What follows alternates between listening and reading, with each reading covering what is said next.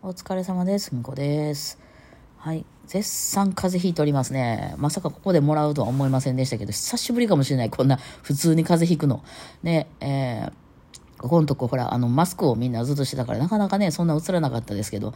はい。熱とかは全然なくて、喉と、あのー、えー、咳だけちょっと出るって感じですかね。ちょっとだからしばらくライブ配信できないかもですが。さて、えー、メッセージというか、うん、あの、質問というか、いろいただいてたので、ちょっと紹介していきましょうか。えー、っと、サムさん。はい。譜面読めるか問題について。おそらくは文子さんが言っているように、譜面自体はある程度読めるようになると思うのですが、問題はそれをバイリンノートにするところなんだと思います。指導0度と書いてあるのはわかるけど、それをバイリンで弾くと、この詩は合ってるのどうはとなってしまうのだと思います。鍵盤で確かめようにも、両手に楽器と弓を持っているので、リアルタイムでは確認できませんよね。だからバイオリン演奏で譜面が読めるというのはその前提として音程はバッチリということなんだと思います。あ、永遠に読めんがなと。なるほど。えー、そうですね。えー、あの、バイオリン弾きながらピアノは弾けませんのでね。はい。えー、皆さんの脳に直接語りかけています。みんなスマホで録音できるで。ピアノは録音するんやで。それを流して一緒に弾くんやで。はい、あのー、まあ、ピアノで音確認するってなって、あの、まあ、今から銅を弾くって言って、ピアノの銅を叩いて、銅、顎の銅とかって言って、バイオリンでその後銅を弾いた銅が合ってるのは聞いたことないんで、一緒に弾かんと意味がないと思います。まあ、ちっちゃい子やったらお母さんが一緒に弾いてくれたりとかいうのはあるのかもしれないけど、大人の場合は無理なんで、っていうか私も親は全然ピアノ、どの位置がどことか知らないんで、あの、ずっと、カセットテープで、私の頃はちっちゃい頃、カセットテープで、昭和の人間でもカセットテープで録音できてたんで、皆さん今スマホでも何でも録音できるし、今はチューナーっていうのがありますよね。はい。音程バッチリってことは、私も自分はバッチリじゃないと思ってるから、バイオリンの人ってのは基本ずっと音程を合わせ続けないといけなくて、えー、だからその、まあ、ピアノなり、あの、楽譜、パソコンの音源でもソフトでも何でもいいですけど、それと一緒に弾いているところを、もう一回外側から録音して、後で客観的に聞かないと結局合わせられないと思いますね。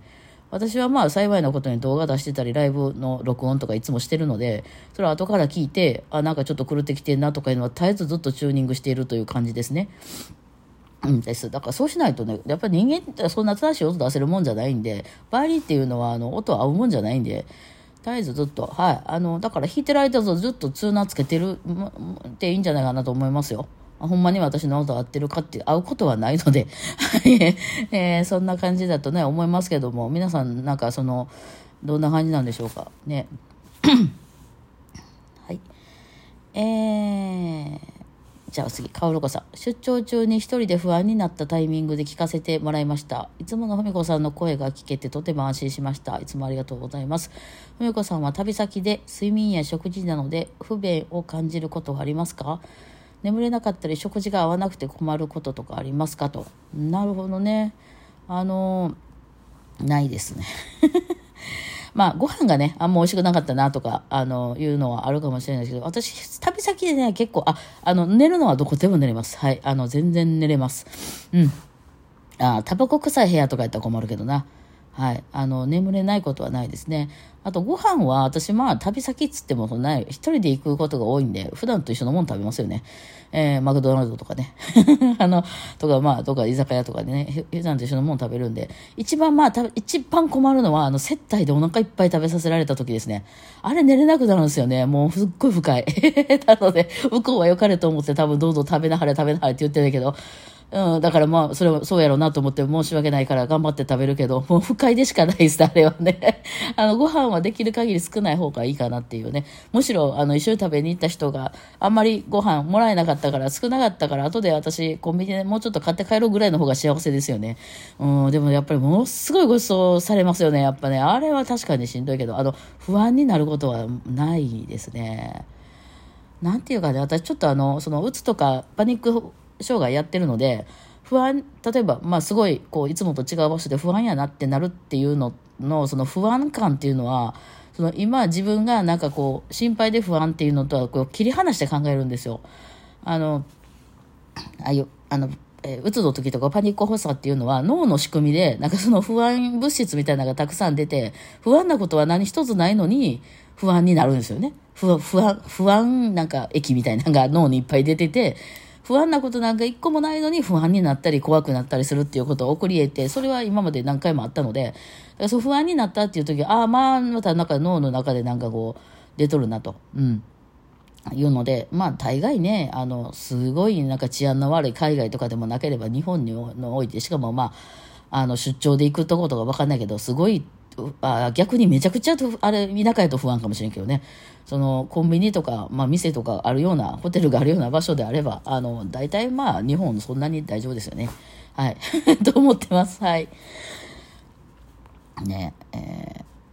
ー、まあ、なるべく、あの、普段と同じことしてるって感じですよねどこ行ってもねはいはいじゃあこれ次じじさんはいえー、こんばんはバイオリンは全く分かりませんが毎日ルーティンで聞いていますコンプレックスについて文子さんに私の独り言を聞いてほしいけどこれ独り言やからこれ言うとあかんのかなあーちょっと飛ばしておきましょうかまあえー、なるほどなるほどこれど、どこ、どこを答えたらいいかな。コンプレックスのついての話を聞きたいですと。なるほどね。そのじじさんの、まあ、ちょっとふわっとこう全部読まないで説明すると、えー、じじさんは、あの、両親不仲コンプレックスであると。で、旦那さんが、えー、貧乏学歴コンプレックスであると。まあ、まあ、それでいろいろお互いにね、えー、まあ、こっちの方が大変や、みたいな話をしていると。ね、えー、こんなことで、えー、いろいろあると。で、まあ、コンプレックスを反面教師にする人もいれば、愚痴を言うだけの人もいるよね、と。で、夫に根付いたコンプレックスを軽減してあげたい気持ちもありますと書いてありますね。みこさんの一番のコンプレックスは何ですか？なるほどね。コンプレックスね。私、コンプレックスって何やろうと思って今、ググりましたよ。コンプレックスないんですよね。ないんですよね。っていうか、これなくしたね。あの、多分昔は、あの、太ってることとか、例えばお金があんまり稼げてないこととか、まあその、劣等感的なとこですか？うん。それ、そういうなら、その、あの、なんかまあ、うちの親もだいぶ偏ってましたからね。えそういうこととかありましたけど、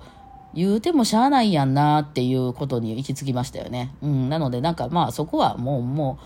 う、えー、なるようにしかならんので、はい。で、あの、まあ、ちょっとこの、このじいさんとこのお話なんですけど、あの 旦那さんは、そうやってその、あのこう自分がこういうのがコンプレックスやって言うてることでバランス取ってはるんじゃないですか。だから別にこれあの、解決しない方がいいじゃないですか。要するにそれを言われるじじさんが嫌なんですよね。あ自分も大変や、いろいろ大変やったのに、そんなそっちのコンプレックス、えー、って言われても、別にこっちから押したら大したこと、大したことないことはないけど、それはそれで大変かもしれないけど、こっちも大変やってんで、という思いもあり、えー、こう、まあ、断るごとにその旦那さんがそういう話をしてくるっていうことを、まあ、その、癒してあげたい。まあ、あの、人は、人の、あの、なんていうかね、えー、あの、私はその自分じゃない、あの、どんなに身内であれ、家族であれ、その、なんかその変えることはできないと思って今いるんで それに対してのジジさんの反応を変えるしかないですよね。ジジさん自分のことは変えれるから。から多分思うに私旦那さんは、その、そうやって言うことで、その、あの、えー、バランス取ってはるんちゃうかなと思って、もちろんね、ひどいことやったんかもしれないですよ、ご本人の中では。でも、その、それが原因じゃないような気がします。まあ、例えば、あの、私が、まあ、例えばね、あの、太ってることがコンプレックスですっていう風になったとしましょうよ。で、それって、あの、全部そのせいにできるわけなんですよ。その他のことも。例えばさっき小、小指を思いっきりタンスの数でぶつけたから痛いとか、ちょっと便秘気味でお腹痛いから嫌とか、いうようなこととか、ちょっと最近体調が悪いなとか、なんか会社であんまりうまくいってへんなと、なんか変に怒られたわ、みたいなことも、まあ、元を例えば全部私が太ってるからなんじゃないかっていうふうに持っていけるわけなんですよね。うん、なので、まあそこはだから、その、それでバランス取ってはるんやったら、それはそれでいいんじゃないですか。別に他人が、他人がって他人じゃないかもしれないけど、その、他の人がどうこう言う言うて、あの、なんか、まあ、あの、言っても、ひょっとしてご本人はそれによってすごいこう保ってらっしゃるのかもしれないから、ね、ただまあ、じじさん的にはそんなことばっかり言われても嫌やなと思ったら、それ言われるの嫌やわって言いはったらいいんじゃないでしょうか。それによってその相手はもう変えられないので、そうそういうふうに言うもんだっていう、あの、ことで別に変えれないですよ、人は。うん、もうそういうもんですから。ね、だからまあその、